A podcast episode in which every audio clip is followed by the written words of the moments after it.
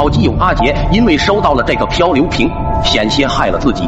阿杰最近喜欢上了漂流瓶撩妹，在网络的世界里，阿杰和妹子们聊得不亦乐乎，每天都沉浸在这个虚拟的爱情世界里。这晚，阿杰如往常一样捞着漂流瓶，突然他捞到了一个名叫小爱的女孩的漂流瓶。从漂流瓶内容得知，对方已为人父。之后，小爱跟他讲的每句话都带有很强的挑逗性。正处于荷尔蒙高发期的阿杰也就完全被他吸引进去。就这样，阿杰一连和他聊了一个多月。阿杰忽然就好奇的问了下：“你老公出差还没回来吗？”可小爱却低沉的说道：“他永远都不会回来了。”尽管阿杰很不解，但却并没有在意。后来，阿杰一直要求小爱给他发自己的照片。但小爱却始终拒绝，阿杰就费尽口舌地说：“没事的，我做好心理准备了，丑与不丑我都会坦然接受。”不是，我不是这个意思，反正就是不能发你了。终于在小爱的百般拒绝下，阿杰只好放弃了要照片的想法。阿杰就这样和小爱保持着每晚聊天的关系，直到大三，阿杰终于找到了女票。尽管有了女票，阿杰依然不舍得断掉和小爱的联系。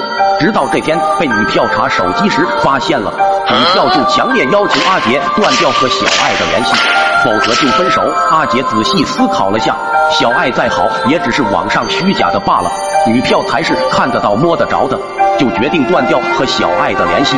就在阿杰准备和小爱断联的这晚，小爱就主动给阿杰打起了电话，并温柔的说道：“亲爱的。”想我了吗？隔了半天，阿杰终于决绝的说出了这句话：“小爱，我们以后不要联系了，我已经有女朋友了。”小杰，你不要这样好不好？我已经不可以回头了，你不要我，我只有死了。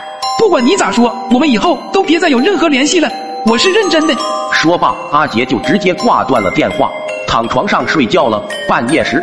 阿杰在睡意朦胧中，忽然听到有人喊他，但他不管怎样都睁不开眼睛。渐渐的，他感到一股寒气正慢慢靠近自己，半空中回荡起了声音：“小杰，你知道吗？我已经没有回头路了。为了你，我亲手杀死了自己的丈夫。那天他出差回来，发现我们的事情，为了能和你在一起，我用平时切菜的菜刀杀了他。